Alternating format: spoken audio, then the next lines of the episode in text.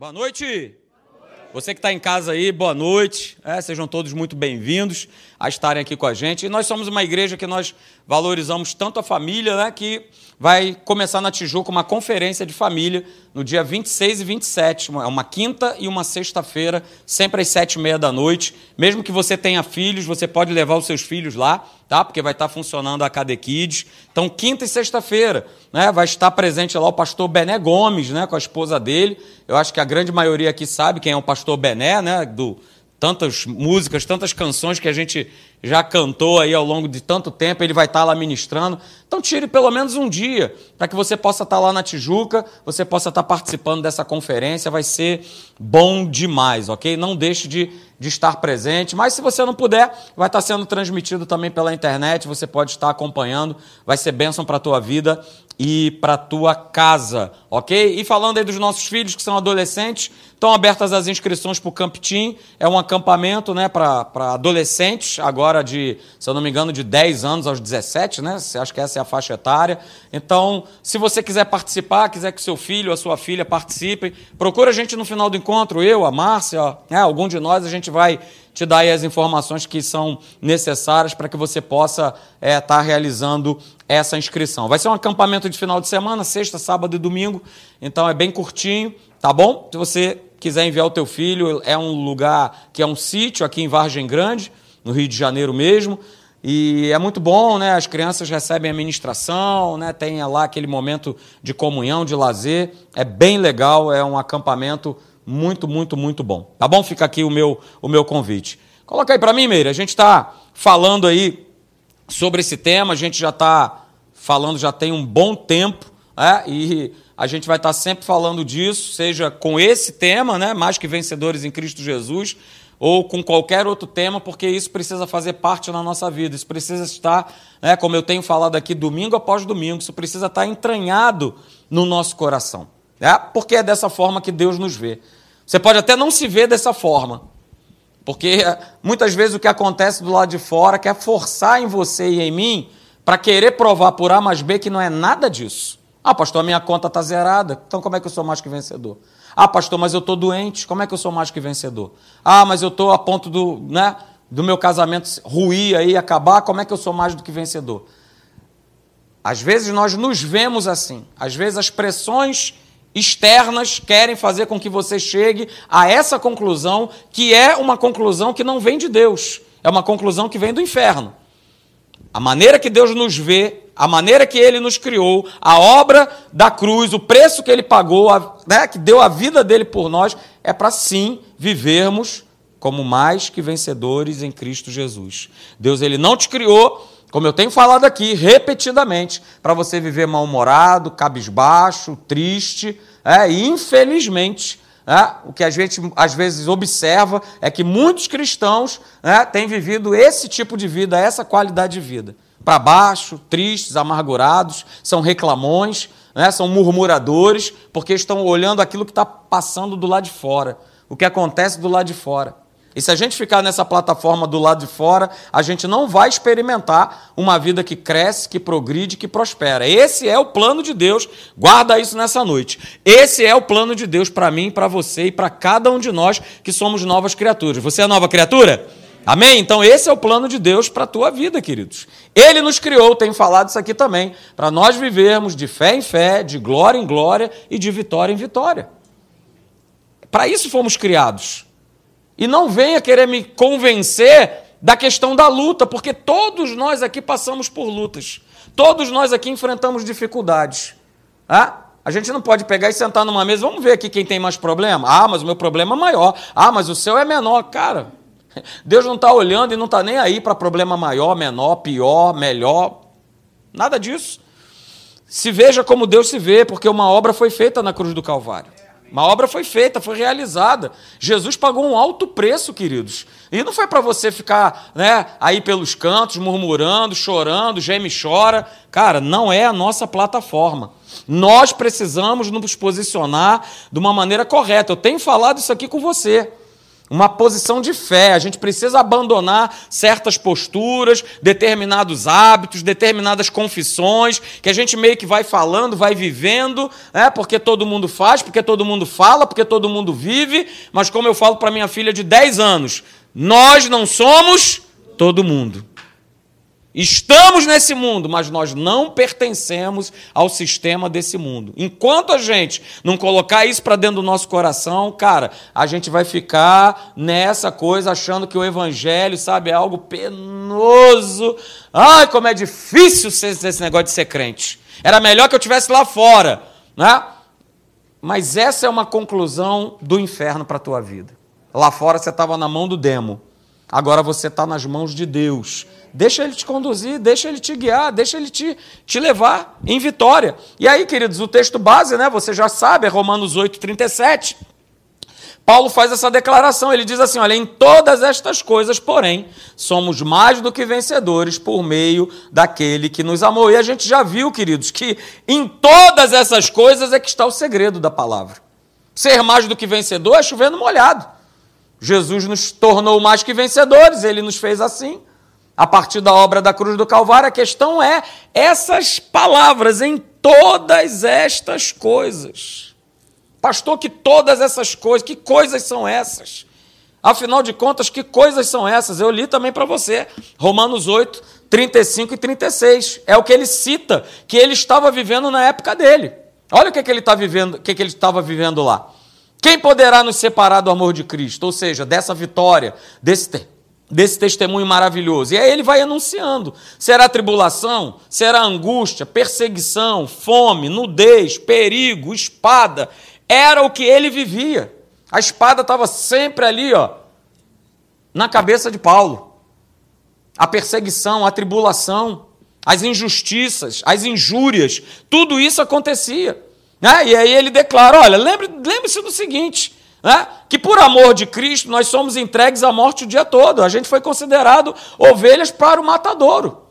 E aí ele fala: em todas estas coisas, porém, apesar disso tudo, apesar de todas essas situações do lado de fora, nós somos mais do que vencedores por meio daquele que nos amou. Então, veja, queridos, Paulo ele nos ensina que andar em vitória não significa ausência de problemas. Vou repetir: andar em vitória não significa ausência de problemas. Coloquei aqui para vocês, né? Não existe vitória sem adversário ou sem tribulações. A questão é que a gente não quer passar. A questão é que a gente não quer o deserto. Só que o deserto não é lugar de derrota, o deserto não é lugar de escassez, não é. O deserto é lugar de crescimento. E quando eu e você nós passamos por ele, uh, aleluia, ó, a tua vida espiritual, material, de relacionamentos, ela só uh, decola. A questão é que a gente não quer passar. A gente não quer ir, a gente não quer e precisamos, muitas vezes precisamos. É aquela famosa lixa, né? Que o pastor Hélio fala lá, né? Tem que dar aquela lixada. Só que a carne não gosta. A carne não quer, mas para ser mais do que vencedor, eu vou precisar me submeter àquilo que ele me pede. Aquilo que a palavra dele fala que eu preciso fazer, que eu preciso abandonar, que eu preciso deixar, que eu preciso falar, e tem uma série de ordenanças. Ok? Então veja bem, queridos, nós sabemos disso, a vida cristã não é um mar de rosas. Os desafios vão existir, as batalhas, as lutas. Porém, veja, falamos isso domingo passado. O mais importante é saber que nós somos, já fomos capacitados por Deus para encarar e vencer todos os problemas e as barreiras que se levantem contra nós. Essa capacitação vem do alto. Essa capacitação foi conquistada na cruz. Então eu e você, nós já fomos capacitados para vencermos, para andarmos de fé em fé, de glória em glória e de vitória em vitória. E aí, no domingo passado, para a gente recapitular, né? A gente está numa batalha, se tem batalha, tem inimigo. E um dos inimigos que nós comentamos aqui na semana passada é esse aí. É a tal da ansiedade. Só que na palavra de Deus, né, a gente vê vários textos, eu coloquei dois aí para vocês. O primeiro é esse aí. Paulo, mais uma vez, falando para a igreja, falando para cada um de nós: olha só, Marcelão, não andeis ansiosos de coisa alguma. Não ande ansioso. Você quer ser mais que vencedor? Como é que você vai ser mais que vencedor se você vive preocupado, ansioso e tudo mais? Olha, não ande ansioso a respeito de coisa nenhuma, de problema algum, a respeito de luta alguma. Em tudo, porém, e aí ele dá a receita, sejam conhecidas diante de Deus as vossas o quê? As vossas petições, pela oração, pela súplica, com ações de graça, porque eu oro a primeira vez, apresento o problema, e a partir da próxima oração é só gratidão. Senhor, eu te agradeço pela resposta. Senhor, eu te agradeço pela minha cura. Senhor, eu te agradeço pelo meu trabalho. Senhor, eu te agradeço pela nova casa. Senhor, eu te, eu te agradeço, eu te agradeço, eu te agradeço, porque eu já sei que Deus ele já providenciou. Agora é só agradecer. E aí o verso 7 diz assim: E a paz de Deus, que excede todo o entendimento, vai guardar o teu coração e a tua mente em Cristo Jesus. Porque, opa, eu já entreguei isso para ele, não é isso? Não é exatamente o que está lá em 1 Pedro, capítulo 5, verso 7? Eu já lancei sobre ele. Eu não sei se você está lembrado, né? Que eu estava aqui com a bolinha de tênis aqui. A gente precisa lançar, né? Aqui, o meu Jesus aqui foi o Celção, né? A gente precisa lançar. O problema é que a gente dá só um toquinho assim, que é para ficar pertinho, para a gente poder pegar o problema e colocar de volta. Porque a gente não crê, a gente não acredita que o Senhor é capaz e é possível dele resolver, de ele colocar sua mão, dele fazer o um milagre, porque a gente quer dar o nosso jeito. A gente quer fazer né, do nosso jeito, da nossa maneira, porque eu sei, eu sei, eu sei, eu sei, eu sei, eu fico nesse dia eu sei e eu vou só tomando paulada. Só tomando paulada, queridos. Então olha aí, lança sobre ele, lança sobre Jesus Cristo aquele que te tornou mais que vencedor, a tua ansiedade. Sabe por quê? Paulo declara, eu grifei aí, ele tem cuidado da gente. Você crê nisso? Que ele tem cuidado de você? Que ele tem protegido você? Que ele tem cuidado de você e não só de você, também tem cuidado da sua casa? Então, olha, nós falamos aqui domingo passado, né? Não se distraia. Não se distraia com a pressão que se levanta contra você, porque é muito fácil e o inferno quer tirar a mim e a você da posição de mais que vencedores com distrações, com os problemas, com as situações que se levantam. E aí eu vou tomando as atitudes, né, eu vou tomando as decisões, eu vou fazendo as minhas escolhas sem parâmetro algum da palavra de Deus, sem nenhum lastro né, do Espírito Santo falar, cara, faz isso ou não faz aquilo. Ok? Então, quando a gente se encontra em meio a lutas, em meio a adversidades, o verdadeiro problema não é o que acontece à minha volta, e sim como aquilo que acontece à minha volta atinge o meu interior. Porque do lado de fora vai pipocar tudo. Vai pipocar tudo, vai acontecer um monte de coisas. Mas como é que o meu interior tem absorvido isso? Como é que eu tenho reagido, queridos? É a palavra que tem prevalecido ou é aquilo que está do lado de fora? Ok? E aí, né? É justamente nós falamos isso né, no, no domingo passado. Um coração né, ansioso é um coração frustrado, é um coração derrotado. Mas a palavra de Deus, ela sempre vai trazer vitória e alegria para as nossas vidas. Então guarda isso, porque o inferno, ele vai querer colocar você para o lado de fora.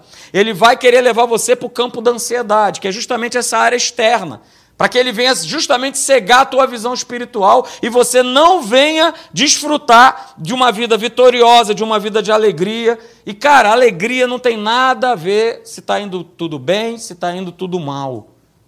Você está falando para mim de sentimento, mas nós não fomos chamados para viver por aquilo que vemos, mas por aquilo que cremos. É a nossa crença é o fruto do Espírito que habita em nós. Então a alegria não tem a ver com sentimento, o amor não tem a ver com sentimento. É uma decisão, é uma escolha, independente do que eu possa estar passando ou enfrentando. Então guarda isso, queridos. Um coração ansioso vai ser sempre um coração frustrado, vai ser um coração derrotado. Então lance sobre ele a responsabilidade. Como nós vimos, né? Lance sobre ele a ansiedade, como nós vimos no texto lá de Filipenses 4. É nossa responsabilidade, queridos. É minha responsabilidade não viver ansioso, não viver inquieto. É nossa responsabilidade. Né? E a ordem de Deus, a gente já viu, Filipenses 4,6. Não andeis ansiosos de coisa alguma. Não ficou nada de fora. Absolutamente nada ficou de fora desse texto. Não andeis ansiosos. E quando a gente decide não se entregar à ansiedade, aí chega o verso 7 para nos abençoar. E a paz de Deus, que excede todo entendimento, guardará o quê? O teu coração e a tua mente em Cristo Jesus. E aí nós terminamos falando domingo passado, né? Que a questão é o seguinte: quem, para quem a gente clama nos momentos de dificuldade? A quem a gente tem buscado? Hoje o pastor Alexandre leu um texto que eu também gosto muito, que é de 2 Crônicas, capítulo 20.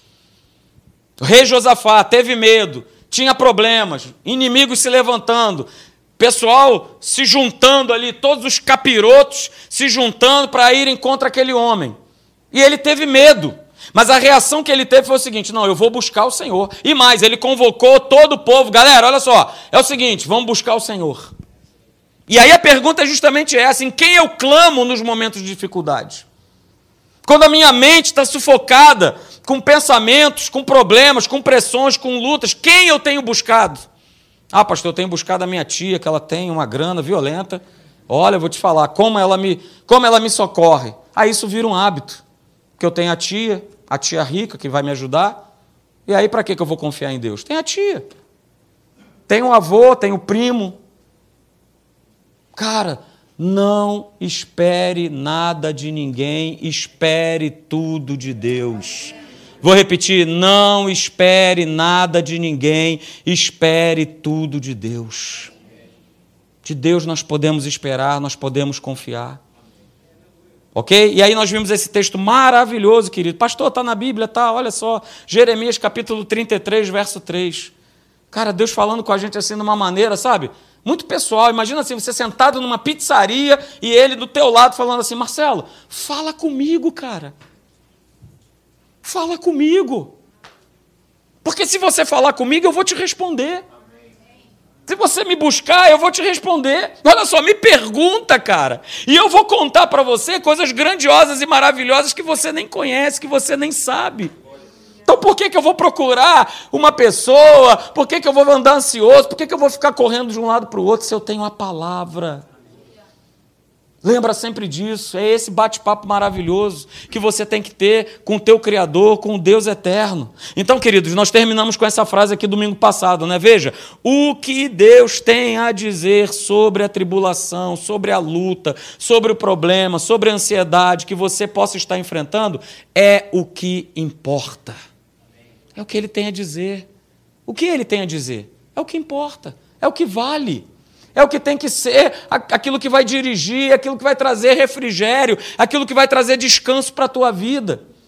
E não o que uma pessoa falou, não sei o quê, que eu fui procurar uma ajuda, um conselho e tal. Beleza, isso muitas vezes é válido. Às vezes quem está do lado de fora enxerga melhor a situação, não está no meio daquela confusão toda. Cara, mas não se esqueça, você tem Deus, você tem o Espírito Santo para você falar, para você bater esse papo maravilhoso e Ele vai te responder. Amém. Ele vai te entregar. Então hoje eu quero ver com vocês, queridos, né?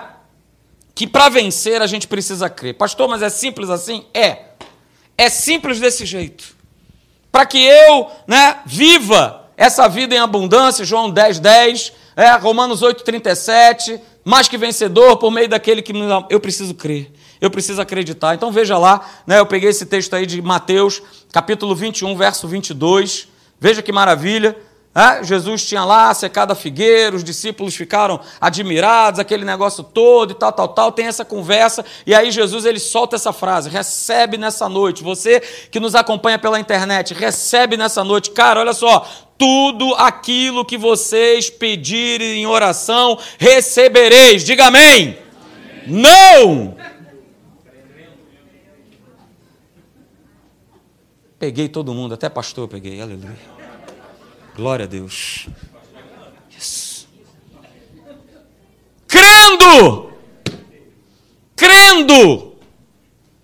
Porque não adianta só pedir, queridos, não adianta só orar, geme chora, se eu não creio. Se eu não acredito que Deus ele já fez, ele não fará, ele já realizou. Então tudo que eu peço em oração, crendo eu vou receber. Então, queridos, a gente tem visto ao longo dessa série de mensagens Caminhar com Deus para vencer é estar preparado no espírito para enfrentar as mais variadas formas de oposições que vão se apresentar no nosso dia a dia para tentar minar a nossa fé em Deus eu preciso estar preparado. Você precisa estar preparado. Por isso nós a gente vem para a igreja, por isso a gente vê mensagem, a gente ouve, a gente ouve e ouve e tá e tá junto. E nunca se esqueça, queridos. Veja, nunca se esqueça disso. Né? Que o caminho da fé não é um caminho fácil, não é um caminho isento de lutas, mas é o único caminho que me dá certeza de vitória.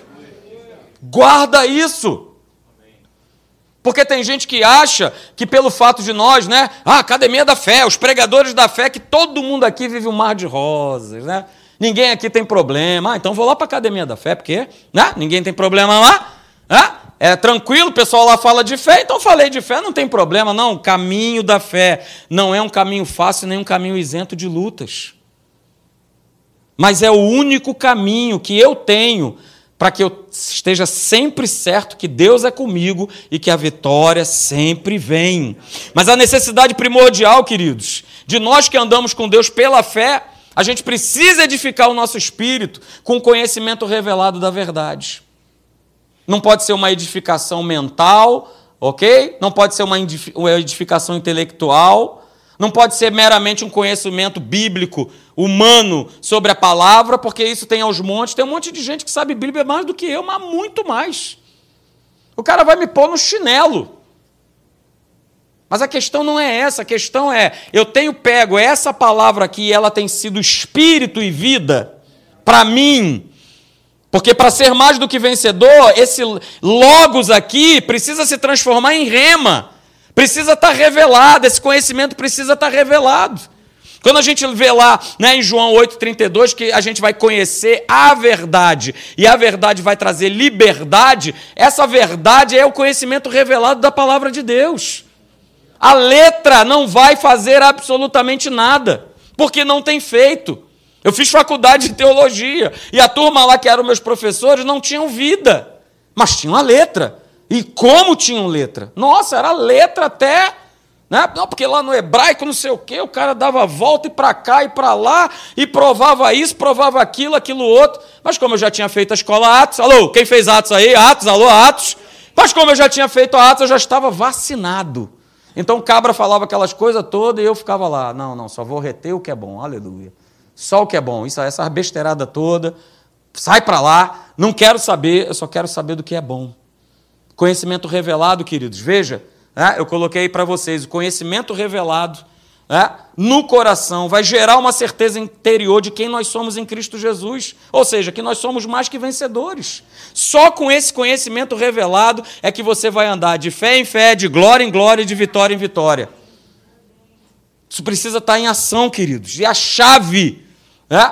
A chave para esse conhecimento revelado é a palavra de Deus através do seu Espírito Santo. Então veja, né, a verdade revelada, e eu botei aí em letras grandes, no nosso espírito, é a única força capaz de enfrentar as, barri as barreiras da vida e vencê-las.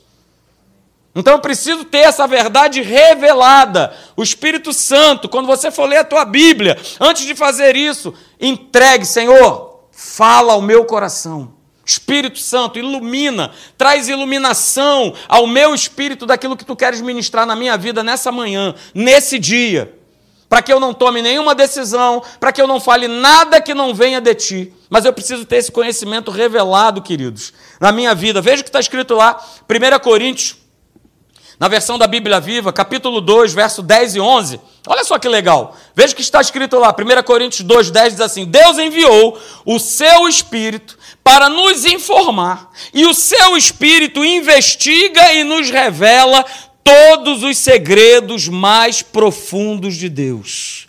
Olha o verso 11, a parte B. E ninguém pode conhecer os pensamentos de Deus a não ser o próprio Espírito de Deus. Então veja, queridos, o nosso espírito ele vai acumulando, ele vai registrando as verdades à medida que o Espírito Santo ele vai nos revelando. É mais do que letra, é já estar revelado.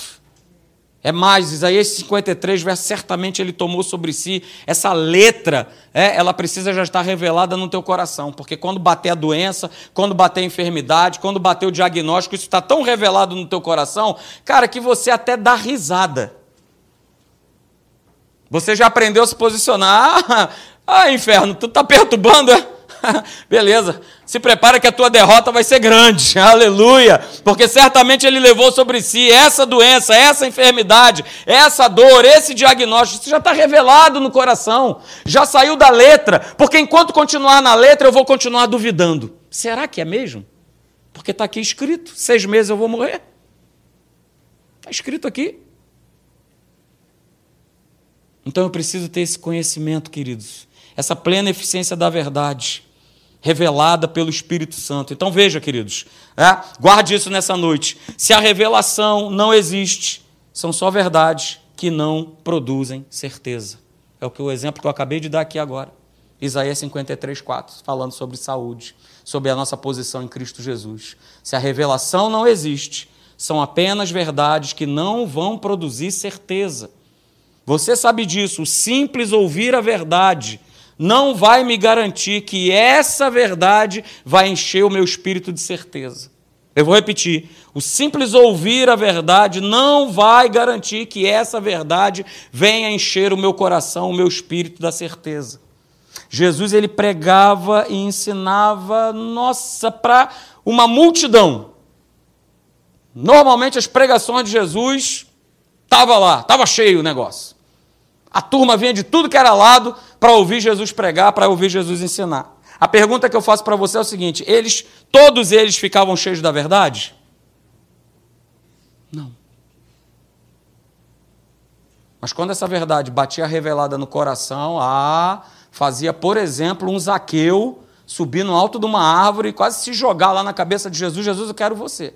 Bateu a verdade revelada da palavra e o cara não quis se importar, se ele era coletor de impostos, o que, que iam dizer, o que, que iam pensar. Bateu a palavra revelada no coração da mulher do fluxo de sangue. Ela queria saber que ela estava impura, que ela era mulher, que ela não podia se aproximar. Ela queria ter Jesus. Ela queria dar um beijão lá em Jesus. Jesus me salva, me cura. Eu quero sair dessa condição. Então veja, queridos, a gente pode ter anos de igreja. Você pode até ser um membro ativo, participante da igreja, você pode não faltar um culto. Mas eu falo para você nessa noite: isso não é suficiente para mudar a tua postura em relação àquilo que você está vivendo ou àquilo que você está enfrentando. Eu vou repetir: você pode ter anos de igreja, você pode estar aqui de manhã, de noite, quarta-feira, assistir todas as lives de oração, mas eu falo para você: isso não é suficiente para que a postura em relação àquilo que você está vivendo ou está enfrentando, você possa ser mais do que vencedor. Porque se eu ouço a palavra, é, e o que a palavra diz, o que ela fala a respeito dos meus problemas, é, a respeito das lutas, vem falando: olha, no mundo vocês vão passar aflições, olha, não temo, vamos lá, não tem mais e tal, e, e é verso em cima de verso e, e, tal, e a palavra mandando ver, aleluia, e você continua, geme e chora, você continua chorando pelos cantos, você continua, seis horas por mim, seis horas por mim. Você continua dizendo, poxa, Deus, o que foi que aconteceu? Deus não me ama, Deus esqueceu de mim. Ah, é sinal de que eu estou ouvindo, estou ouvindo, estou ouvindo, estou ouvindo, estou ouvindo, mas isso que eu estou ouvindo não está criando raízes profundas no meu coração. E esse é um cuidado que nós temos que ter, senão a gente vira meros religiosos. A gente entra e sai por essas portas achando que foi legal. Ah, que música maneira que ensinaram hoje, né? Poxa, que legal, um outro na fornalha. Ih, que maravilha. É, a gente, é, o, o sentimento toma conta. Mas o problema é que essa palavra ela precisa estar enraizada de uma maneira profunda. E o que é essa raiz? Né? O que está enraizado profundamente? Palavra revelada, verdade revelada no nosso coração. E aí veja comigo, queridos, eu quero ver com você um texto que você conhece, mas veio no meu coração, muito legal. É, é a parábola do semeador, que eu vou ler para você. Então, por favor, abra lá em Mateus, capítulo de número 13, eu vou ler do verso 3 ao verso 8. Abra lá, por favor. Mateus capítulo 13, você que está nos acompanhando aí também pela internet. É? Espero que você esteja compreendendo, entendendo. passe esse link aí para outras pessoas, ok? Ah, seja canal de bênção na vida de outras pessoas, de amigos seus, ok? E abra comigo, por favor, Mateus capítulo 13, a partir do verso de número 3. E veja o que Jesus ele declara. Ele fala no verso 3 de Mateus 13: E de muitas coisas lhes falou por parábolas e dizia: Eis que o semeador saiu a semear. E ao semear, uma parte caiu à beira do caminho, e vindo as aves a comeram. Outra parte caiu em solo rochoso, onde a terra era pouca, e logo nasceu, visto não ser profunda a terra. Saindo, porém, o sol a queimou, e porque não tinha raiz, olha, olha aí, olha aí. Espírito Santo falando, queridos, porque não tinha raiz, ela secou. Outra caiu entre os espinhos, e os espinhos cresceram e a sufocaram. Verso 8: Outra, enfim, caiu em boa terra e deu fruto. Isso também a gente vai falar um pouquinho nessa noite. Deu fruto a 100, a 60 e a 30 por um. Ok? Agora vamos ler a explicação dessa parábola que Jesus ele compartilha dessa parábola. Aliás, essa parábola né, é a parábola que Jesus ele gasta mais tempo, não somente falando a parábola, mas falando ela e explicando. Você não vai ver outras, outras parábolas que Jesus ele explique de uma maneira tão pontual como essa parábola do semeador. Então vá comigo, por favor, em Marcos, capítulo de número 4, verso 13, que ele vai justamente é, explicar essa parábola. E Jesus a considera a parábola mais importante, porque ele vai falar lá em Marcos 13, né, que, cara, se vocês não compreendem essa parábola aí, vocês não vão compreender mais nenhuma outra. Marcos capítulo 4, verso 13. Acompanha aí comigo, por favor. Marcos 4, verso 13, diz assim: Então lhes perguntou, Jesus pergunta para os discípulos: Não entendeis esta parábola? E como compreendereis todas as parábolas?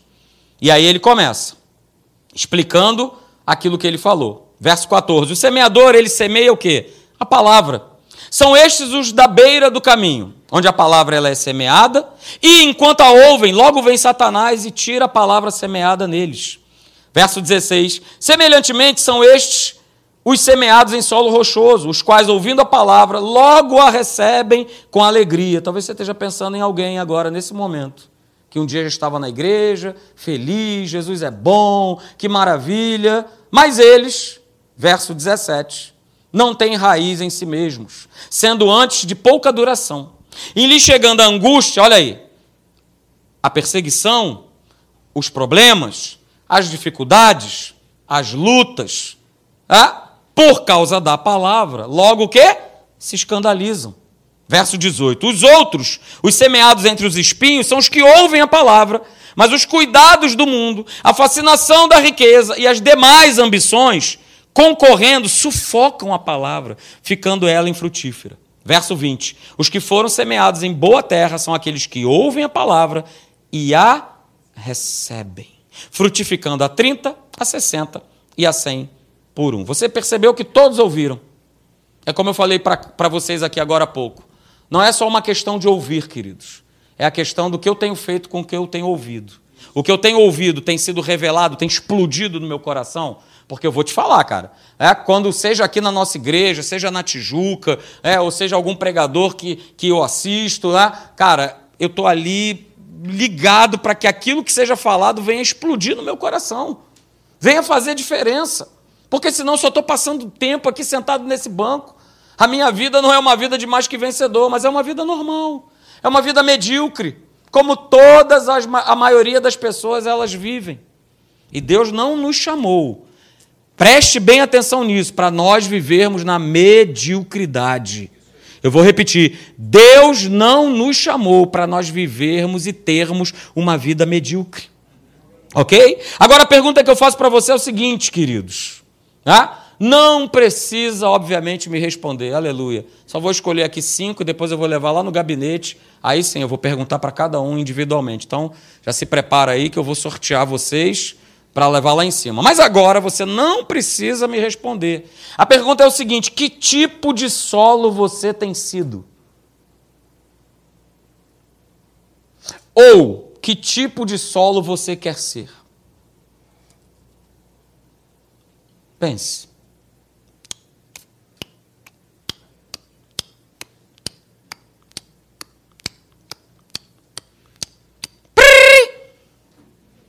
Pense. Que tipo de solo eu tenho sido? Que tipo de solo eu quero ser? Porque nós podemos escolher ser um solo bom e um solo produtivo. É uma escolha que cada um de nós, diariamente, nós precisamos fazer. Mas que tipo de solo eu tenho sido? Ou que tipo de solo eu quero ser? Veja, queridos, quando nós permitimos ser direcionados pelo Espírito Santo, a palavra de Deus ela se torna algo real para as nossas vidas. E ela faz com que os nossos olhos espirituais eles se abram. E aí, com olhos espirituais abertos, eu começo, né, a não dar mais tanto crédito, eu não começo a dar mais tanta importância ao que as pessoas dizem, o que os problemas falam. Eu não vivo mais ansioso, eu não vivo mais angustiado, eu não vivo sempre falando de problema. Eu não sei se você conhece alguém ou convive com alguém que só fala de problema. O discurso é só problema a minha dor, a minha doença, o meu problema, a minha conta, o meu isso, o meu aquilo. Nossa, eu escutei um nossa. Eu já falei aqui para o pessoal da Atos. A audição do pastor Marcelo, ela é Thundercat. Ela vai além do alcance. Pastor, por que isso? É porque quando eu era bem jovenzinho, né, foram muitos tiros de canhão, então era tanta pancada no meu ouvido que acho que abriu tudo aqui dentro. Então, se você falou um nossa ali no fundinho, eu escutei. Aleluia. Glória a Deus. Mas veja bem, o que eu quero, na verdade, lembrar você nessa noite é que você não foi criado para ser um derrotado. O que o Espírito Santo quer lembrar você aqui nessa noite é que você não foi criado, Deus não te resgatou no império das trevas para que você se tornasse derrotado. Você se tornou uma nova criatura com um objetivo para que você vencesse todas as áreas da tua vida, para que você se tornasse mais do que vencedor. Mas veja, queridos, não se esqueça disso. Ah, não se esqueça dessa frase, por favor. Vencer é consequência de ser conduzido por Deus em tudo. Não tem área, não tem. Não, aqui não. Ah, não, aqui não, Jesus. Aqui você não toca. Aqui, né, aqui, é, aqui é um segredo. Aqui só eu tenho a chave. Não, aqui você não entra. Não, não. Vencer é consequência de nós sermos conduzidos por Deus em tudo. E sabe como é que Deus te conduz? Você conhece esse texto? Aleluia. Maravilhosamente, 2 Coríntios capítulo 2, verso 14. É dessa maneira que ele nos conduz. É dessa forma que ele nos conduz. E veja, graças, porém, a Deus, que em Cristo, é nele, não é na minha força, não é no meu intelecto, não é no meu braço, não é no dinheiro, não é na grana, mas é em Cristo. Ele sempre, diga sempre, sempre, ele sempre nos conduz em triunfo. Está escrito. E se está escrito, queridos, é uma verdade. E por meio de nós, ele manifesta em todo lugar a fragrância do seu conhecimento. Que conhecimento é esse, pastor? O conhecimento revelado. Quando ele está falando de que conhecimento, ele está falando do conhecimento revelado da palavra. Para eu ser conduzido em triunfo, para eu viver uma vida de mais que vencedor, esse conhecimento revelado precisa estar aqui. Eu preciso ser essa boa terra que a palavra ela se assenta e ela ganha morada, é? mas é, é, é algo interessante. Quando a gente vê que mesmo a palavra que se assenta, mesmo a palavra que eu recebo, né, ela vai produzir a 30, a 60 e a 100 por um. A gente escolhe o quanto essa palavra produzirá na nossa vida. E sabe o que é interessante, né? Ontem à noite, e eu trouxe aqui para vocês verem, né? E eu percebi alguma coisa justamente participando. É? Ontem eu estava lá no aterro do Flamengo, corri lá a night run, e eu estava percebendo uma coisa na corrida, né?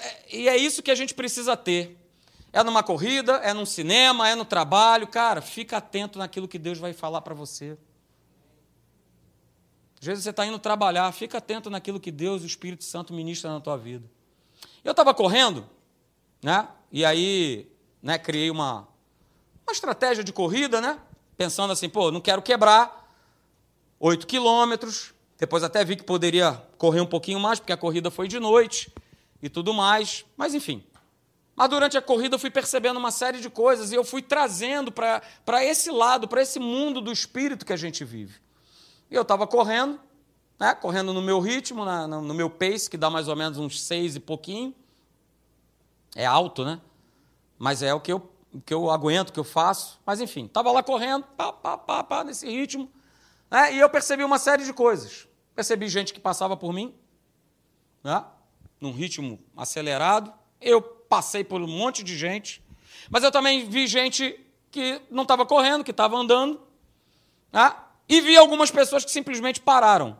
Né? Eu escutei falando assim: não, não, não, chega, chega, não está dando, está doendo, e não sei o quê, senti isso, senti aquilo outro. E aí Deus ele foi me mostrando assim: olha, é exatamente a nossa jornada de fé, a tua jornada de fé. Seja correndo, seja num ritmo alto, seja num ritmo baixo, seja andando, todo mundo vai chegar lá e vai receber uma medalha. Todo mundo vai chegar lá. Mas existe a forma de chegar. E é isso que eu quero trazer para você nessa noite. O 30, o 60 e o 100 por 1. Eu ontem posso dizer para você que ontem eu experimentei o 60 por 1. Eu não experimentei o 100. Porque o 100 seria se eu tivesse mais preparado, é? se eu tivesse mais fininho, é? mais preparado, mais fino, boa alimentação, treinando. Eu não treinei para a corrida. Eu não fiz nenhum tipo de treinamento. Então, se eu tivesse com tudo isso em ordem na minha vida, eu alcançaria o 100 por 1, que era fazer o quê? Um pace menor, uma colocação melhor, um tempo menor. E Deus foi só ministrando isso na minha vida lá durante a corrida. Então eu fiquei no 60 por 1, mas tem os dos 30 por 1, que é aqueles que vão chegar no seu objetivo, mas eles vão chegar nesse objetivo quase não chegando. Eles vão chegar andando. Né? Andando, caminhando. Só que o que eu vi é que a grande maioria que estava nessa prova lá, nessa corrida, o pessoal simplesmente parou, desistiu. Ah, isso não passa pela nossa cabeça? Passa, passa sim. Aliás, ontem milagrosamente não passou na minha cabeça, porque sempre quando eu vou sair para correr, logo que eu corro o primeiro quilômetro, vem assim: para, para, para, para, para, para, para, para, para, para. Ontem, inexplicavelmente, não sei se é porque era algo diferente, era um evento diferente, alguma coisa desse tipo, nenhum momento veio na minha cabeça para eu desistir. Pelo contrário, faltando dois quilômetros para acabar, eu diminuí o meu pace, chegou a cinco e pouco, porque eu dei um gar no final, estava tava bem, estava me sentindo bem, ok? Mas normalmente é assim que acontece. Na jornada da nossa vida vai estar sempre batendo na nossa cabeça: para, desiste é a turma, né? é a semente né? que é plantada à beira do caminho, nos espinhos. Vai acontecendo uma série de situações na vida da gente que a gente pega assim: quer saber de uma coisa? Está na hora de parar. Está na hora de desistir. Só que quem desiste não recebe o prêmio. O prêmio da soberana vocação de Deus. Não recebe o prêmio.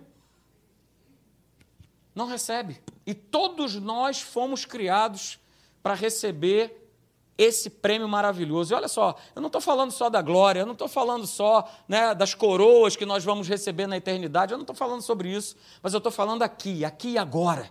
Viver o 100 por um. Mas olha só, para eu viver o 100 por um, eu tenho que estar preparado. Senão eu não vou viver. Eu não vivi ontem o 100 por um porque eu não estava preparado. Não tinha como. Como é que eu ia fazer um pace de 4, 5 se eu não estou preparado? Não tem como. Então, para eu viver o 100 por 1 na minha vida, com Deus, naquilo que eu almejo, naquilo que eu espero, eu preciso me preparar. O solo tem que estar tá bom, a semente, a palavra está aí mesmo, mas esse solo precisa estar tá pronto para produzir 100 por 1. Mas eu preciso me preparar. Eu preciso estar preparado dia após dia, com essa palavra revelada, sendo, sabe, aquilo que me conduz, aquilo que me impulsiona, aquilo que me joga para frente.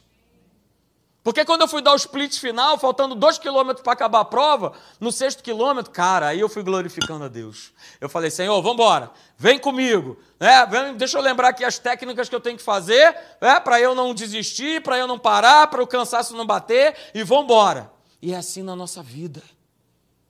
Quando você estiver desanimado, querendo parar, ou não querendo mais correr, querendo só andar, é, lembra que você tem um treinadorzaço chamado Jesus, o Rei da Glória, como eu vi lá na corrida também, que tinha gente que ficava assim: vambora, vamos lá, ô Fulano, não desiste não, vamos lá, continua, vamos, vamos, vamos. Você tem o Espírito Santo que está sempre assim. Marcelo, Márcia, Ana, aleluia. Olha só, Kátia, oh, não desiste não, vamos lá, vamos lá. Mas oh, é 100 por um. É 100 por um. Não se contenta com 30, não se contenta com 60. Você vai chegar, você vai receber o prêmio sim. Mas olha só, recebe ele no máximo. Recebe ele na sua plenitude. Recebe ele no máximo que você pode receber na tua vida. Abre o teu coração. Teu coração já é uma boa terra. Mas vamos, vamos lá, vamos deixar essa semente ela se revelar, ela deixar produzir e você chegar lá no final, aleluia, aleluia, completei a carreira, aleluia, combati o bom combate e guardei a minha fé, aleluia, fique de pé no nome de Jesus, aleluia, glória a Deus.